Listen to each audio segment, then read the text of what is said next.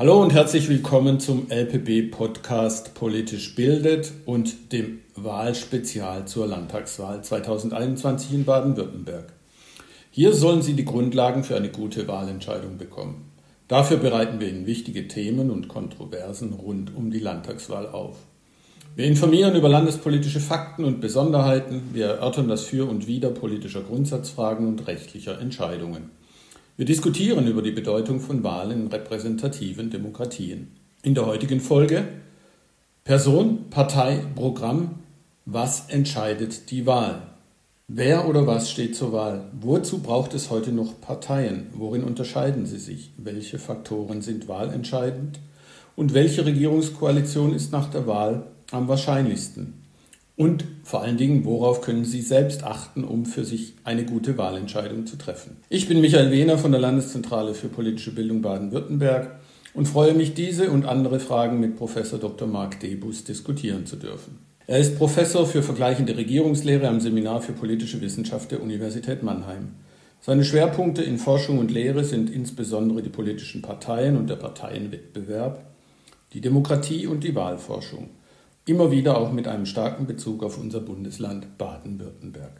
Lieber Herr Debus, wir freuen uns, dass Sie diesen Podcast mit Ihrer Expertise bereichern. Vielen Dank, dass Sie dabei sind. Ja, gerne.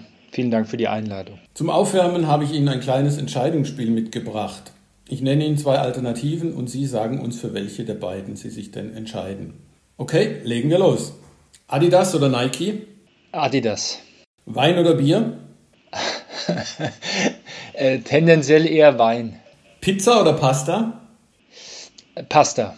Fleisch oder vegetarisch? Fleisch. Grün oder schwarz? Grün. Fernsehduell oder Elefantenrunde? Elefantenrunde. Vielen Dank fürs Mitspielen und dass wir Sie nun ein bisschen besser kennenlernen durften bei unserem Assoziationsspiel. Wir sehen, als Bürgerinnen und Bürger müssen wir jeden Tag eine Vielzahl von Entscheidungen treffen. Die Entscheidungsgesellschaft mit ihren schier unendlichen Möglichkeiten verlangt von uns mannigfache, oft zeitintensive Kauf- und Wahlentscheidungen. Und auch demokratische Wahlen mit ihrem vielfältigen Politikangebot setzen eine Urteilsbildung des sich wahlentscheidenden Bürgers oder der Bürgerin voraus. Deshalb als erstes die Frage, lieber Herr Debus, wer steht denn bei der Landtagswahl am 14. März zur Wahl an? Wenn man auf den Stimmzettel schaut, den wir entweder jetzt per Post zugeschickt bekommen, wenn man den Briefwahl macht, oder dann äh, am 14. März in der, in der Wahlkabine, stehen die äh, Kandidaten zur Wahl, die für den jeweiligen Wahlkreis, in dem man lebt ähm, und äh, wahlberechtigt ist, kandidieren.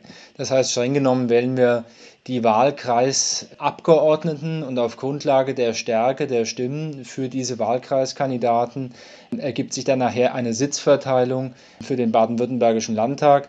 Das heißt, Anders ausgedrückt, wir haben hier nach wie vor in Baden-Württemberg die Spezialität, es gibt eine Stimme, es gibt keine Landes- und keine Wahlkreisstimme oder Erst- und Zweitstimme, sondern nur eine Wahlkreisstimme. Und die äh, entscheidet darüber, wer den Wahlkreis direkt im Landtag vertritt. Gleichzeitig entscheidet dann aber die Anzahl der Stimmen für die Parteien und ihre Kandidaten darüber, wie stark die Parteien im Landtag werden. Also wir entscheiden andersrum noch formuliert nur sehr indirekt darüber, wer der nächste Ministerpräsident oder Ministerpräsidentin wird und natürlich auch sehr indirekt nur darüber, welche Regierungskoalition sich dann schlussendlich im Landtag auch bildet. Das ist nachher Sache der Abgeordneten. Darauf kommen wir nachher, glaube ich, auch nochmal drauf äh, zu sprechen. Seit den 90ern ist das vielgeflügelte Wort der Parteienverdrossenheit in aller Munde, Parteien in der Krise, das Konzept der Volksparteien sei ein Auslaufmodell. Wozu brauchen wir heute eigentlich immer noch Parteien? In der Forschung geht man von einer Reihe von zentralen Funktionen von Parteien in repräsentativen Demokratien aus. Also wie eben schon deutlich wurde, wir wählen ja nicht äh, oder entscheiden nicht direkt über bestimmte Gesetzesvorlagen, wie das vielfach in der Schweiz mitunter äh, der Fall ist, sondern Parteien und ihre Vertreter in Parlamenten treffen äh, die Entscheidungen und wir wählen diese Vertreter in Parlamenten. Also die Funktionen von Parteien sind einmal natürlich die äh, Vermittlungsfunktion zwischen äh, Gesellschaft auf der einen Seite, aus der heraus sich die Parteien auch jeweils bilden und den staatlichen Institutionen oder dem Staat an sich in Form von Parlament und Regierung auf der anderen Seite. Eine andere sehr wichtige Funktion ist die Repräsentationsfunktion. Parteien bilden äh, bestimmte Interessenlagen in der Gesellschaft ab, repräsentieren diese Interessen äh, nachher in Parlament und Regierung, sodass äh, bestimmte soziale Gruppen oder weite Teile der Wählerschaft jeweils ihre inhaltlichen Vorstellungen repräsentiert sehen und vielleicht auch umgesetzt sehen in den politischen Entscheidungsprozess. Und ein dritter zentraler Punkt ist die Rekrutierungsfunktion. Äh, das äh, politische Personal, mit dem Ämter besetzt werden, also Ministerien äh, oder Minister jeweils oder Ministerinnen ausgewählt werden oder Ministerpräsidentinnen oder Ministerpräsidenten, entstammen im Regelfall politischen Parteien. Es gibt insbesondere in Deutschland, aber auch in vielen anderen westlichen Demokratien eine relativ geringe Zahl von parteilosen Ministerinnen oder Ministern oder Regierungschefs. Wir kommen zur nächsten Frage. Wie treffen wir denn bei Wahlen unsere Entscheidungen für eine bestimmte Partei? Es gibt eine ganze Fülle von Faktoren, die das individuelle Wahlverhalten beeinflussen. Die Forschung beschäftigt sich äh, damit seit den 30er Jahren. Man kann quasi unterscheiden zwischen den äh, Faktoren, die sich aus der Sozialstruktur ergeben. Also gehört eine Person einer bestimmten sozialen Gruppe an, ist beispielsweise also äh, sehr kirchennah oder häufiger Kirchgänger, insbesondere katholischer häufig, häufiger Kirchgänger, äh, dann hat man äh, quasi eine bestimmte Interessenlage dahingehend, dass man äh, möglicherweise für eher gesellschaftspolitisch konservative Positionen eintritt und die Rolle der Kirche gestärkt haben will. Und da gibt es eine Partei oder gab es lange Zeit eine Partei, ähm, in Form des Zentrums beispielsweise der Weimarer Republik, auch noch der frühen Bundesrepublik, in der Nachfolge des Zentrums dann die Christdemokraten, die diese Interessen einer entsprechenden sozialen Gruppe abbilden. Anderes Beispiel sind gewerkschaftsgebundene Arbeitnehmer, die als äh, zentrale Interessenrepräsentation häufig sozialdemokratische oder sozialistische Parteien jeweils haben. Was es dann aber noch an Komponenten gibt, ist die sogenannte Parteiidentifikation. Die Idee geht, es geht davon aus, dieser theoretische Ansatz, dass man in äh, der Jugend oder teilweise auch Kindheit auch aufgrund des Elternhauses oder des Kontextes um einen herum eine gewisse Nähe zu einer politischen Partei aufbaut und die über den Lebenslauf weitgehend stabil bleibt. Allerdings zeigen viele Studien, dass der Anteil der Parteiidentifizierer im Zeitverlauf zurückgeht. Auch die Kerngruppengrößen von gewerkschaftsgebundenen Arbeitnehmern oder kirchengebundenen Wählern geht im Zeitverlauf zurück, sodass man äh, davon ausgeht, dass eher kurzfristig ausgerichtete Faktoren wie ähm, die Präferenz für eine Kandidatin oder einen Kandidaten, also ob man die Kandidatin oder den Kandidaten sympathisch findet oder eher nicht, oder ob man sie kompetent findet oder nicht, eine zentrale Rolle spielt für das Wahlverhalten. Ein anderer Faktor ist dann die sogenannte Problemlösungskompetenz. Geht davon aus, dass man bestimmte Themen als hochrelevant für sich einstuft und dann überlegt, welche der zur Wahl stehenden Parteien kann dieses Thema jeweils besonders gut lösen und für die würde ich mich dann entscheiden. Äh, weitere Ansätze thematisieren die programmatische Distanz, die ich als, äh, als Wähler zu den zur Wahl stehenden Parteien empfinde und dann würde ich mich für die mir am nächsten stehende Partei entscheiden. Auch ein Faktor ist die rückwärtsgewandte oder retrospektive Einschätzung der Regierungsleistung. Schätze ich die Leistung der Regierungsparteien gut ein, entscheide ich mich für eine der Regierungsparteien, schätze ich sie schlecht ein, entscheide ich mich für eine Oppositionspartei. Also es ist eine Fülle von Faktoren, die eine Rolle spielen. Und äh, wir sehen für, die, für Deutschland, wie auch für Baden-Württemberg, wie auch im internationalen Vergleich, dass sich aus diesen ganzen Faktoren heraus, die man wirklich nur schwer isoliert voneinander betrachten kann, sich individuelles Wahlverhalten erklären lässt. Jedes Bundesland hat ja seine eigene politische Kultur.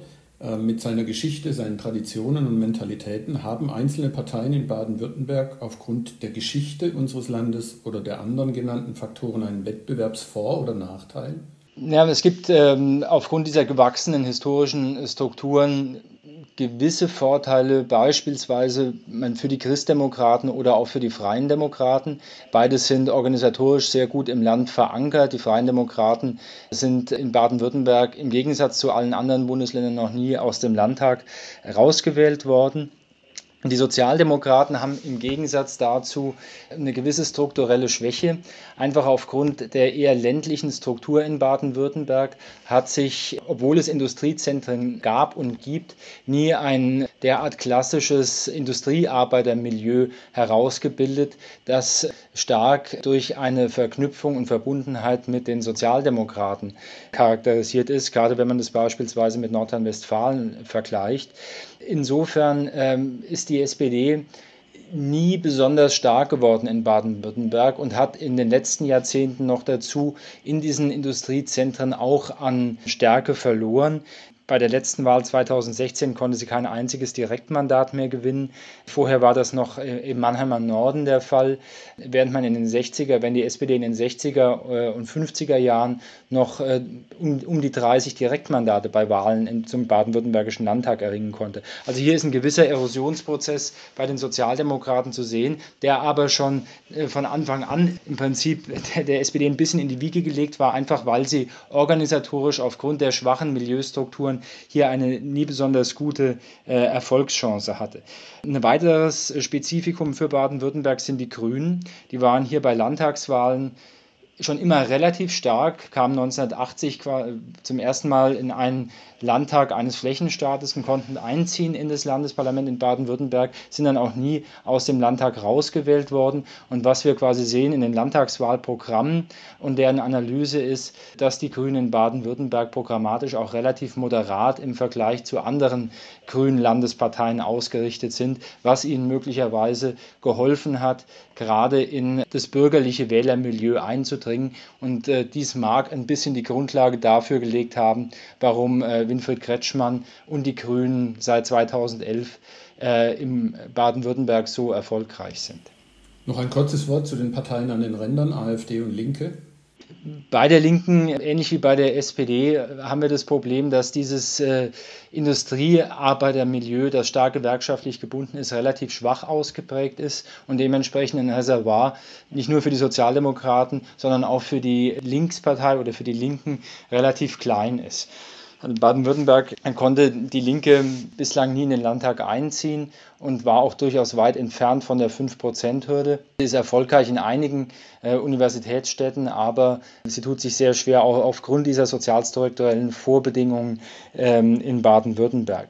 Ein eher rechtspopulistisches Wählerklientel ist historisch in Baden-Württemberg durchaus gegeben. Die NPD konnte 1968 mit knapp 10 Prozent in den Landtag einziehen. Die Republikaner haben 1992 und 1996 äh, Wahlerfolge erzielt, einmal mit 10,9 und einmal mit 9,1 Prozent der Stimmen bei den äh, Landtagswahlen in den 90er Jahren. Also es ist ein, gewisser, äh, ein gewisses Segment in Baden-Württemberg vorhanden für rechtsextreme oder weit rechtsstehende Parteien. Insofern kann die AfD hier auf ein, ein gewisses strukturelles Fundament aufbauen. Und dass sie 2016 so stark abschnitt mit um die 15 Prozent der Stimmen, hing natürlich auch damit zusammen, dass die Themen Migration und Integration von sehr vielen Wählerinnen und Wählern als hochrelevant erachtet wurden und die AfD dieses Thema für sich nutzen konnte, um Bürgerinnen und Bürger für sich zu mobilisieren und für die AfD zu stimmen. Ich habe vorher gesagt, äh, wir können ja gar nicht den Ministerpräsidenten, die Ministerpräsidentin wählen, aber man hat ja das Gefühl, dass immer mehr die Politik personalisiert wahrgenommen wird. Reduzieren sich Wahlentscheidungen auf die Frage Kretschmann oder Eisenmann?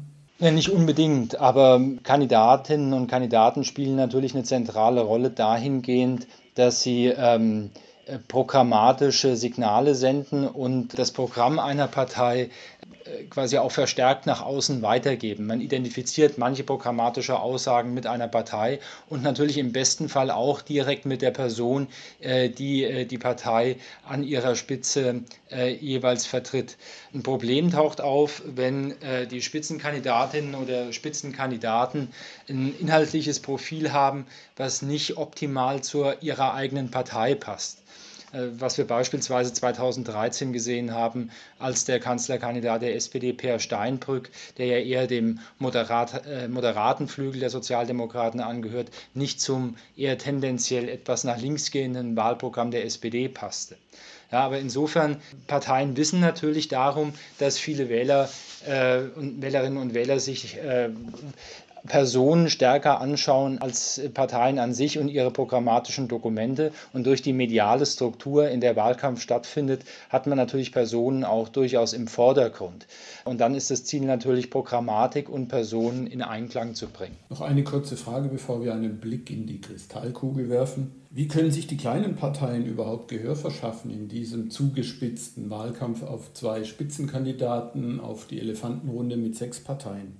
Sie müssen versuchen, programmatische Akzente zu setzen oder Themenfelder für sich zu erschließen.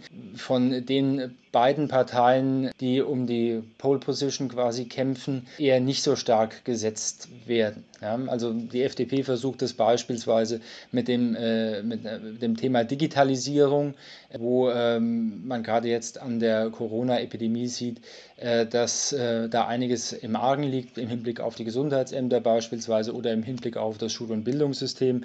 Die Sozialdemokraten versuchen das mit Akzenten in der Schul- und Bildungspolitik, also beispielsweise der Forderung nach gebührenfreien Kitas oder generell nach gebührenfreier Bildung. Ähm, es muss quasi programmatisch dann ähm, äh, ein Akzent gesetzt werden von den kleineren Parteien, um nach außen hin äh, in dieser durchaus auf Personen zentrierten Medienlandschaft für die Wählerinnen und Wähler sichtbar zu werden. 2021 ein Superwahljahr mit Landtagswahlen in Baden-Württemberg, Rheinland-Pfalz und Thüringen, Sachsen-Anhalt, im September die Bundestagswahl und dann auch nochmal die Landtagswahl in Mecklenburg-Vorpommern. Welche Rolle spielt Baden-Württemberg in diesem Superwahljahr? Naja, Baden-Württemberg ist mit Rheinland-Pfalz die erste Wahl in diesem Superwahljahr. Und noch dazu ist Baden-Württemberg eines der, der großen äh, Bundesländer, aus dem äh, frühere Bundeskanzler kam. Äh, Landesparteien spielen in der Bundespartei jeweils eine durchaus gewichtige Rolle. Und äh, natürlich setzen Wahlen egal ob es jetzt Baden-Württemberg oder Rheinland-Pfalz ist, Akzente. Und jetzt sind wir zum Start im Superwahljahr natürlich dahingehend darauf gespannt, wie die Parteien äh, jeweils abschneiden. Und wenn wir uns zurückerinnern an die Superwahljahr 2017, wo im September 2017 Bundestagswahlen stattfanden, da hatten wir drei Landtagswahlen im äh, Frühjahr. Das begann mit dem kleinen Saarland. Und die Wahlergebnisse aus dem Saarland haben den damals in den Umfragen existierenden äh, Schulzeffekt äh, oder den Schulzzug gestoppt. Damit war zu einem gewissen Grad die Agenda gesetzt, dass es für die SPD nicht besonders gut laufen würde im äh, weiteren äh, Gang des Wahljahres 2017. Die SPD verlor dann die Landtagswahl in Schleswig-Holstein, sie verlor sie in Nordrhein-Westfalen und anschließend schnitt sie auch recht schlecht bei der Bundestagswahl ab. Politikwissenschaftler drücken sich ja immer gerne vor Aussagen, die die Zukunft betreffen, auch nachvollziehbarerweise. Äh, aber Sie berechnen ja mathematisch Koalitionswahrscheinlichkeiten. Deshalb erlauben Sie die Frage, welche Koalition erscheint Ihrer Ansicht nach die realistische für den Zeitpunkt nach der Wahl in Baden-Württemberg? Ja, also wir berechnen die, äh, diese Koalitionswahrscheinlichkeiten quasi auf der Grundlage einmal der programmatischen Standpunkte der Parteien, die wir aufgrund der Wahlprogramme erheben. Dann natürlich aufgrund der theoriegeleiteten Faktoren, die wir aus der Koalitionstheorie kennen, also dass Parteien insbesondere Koalitionen bevorzugen, äh, die eine knappe Mehrheit haben, einfach weil dann mehr Ämter für die jeweils beteiligten Regierungsparteien herausspringt. Koalitionsaussagen spielen eine Rolle und die zentrale Rolle ist natürlich die Sitzverteilung im Parlament. Äh, die kennen wir jetzt noch nicht für die äh, Landtagswahl 2021. Insofern können wir nur Wahrscheinlichkeiten auf der Grundlage momentan bestehender Umfragen berechnen.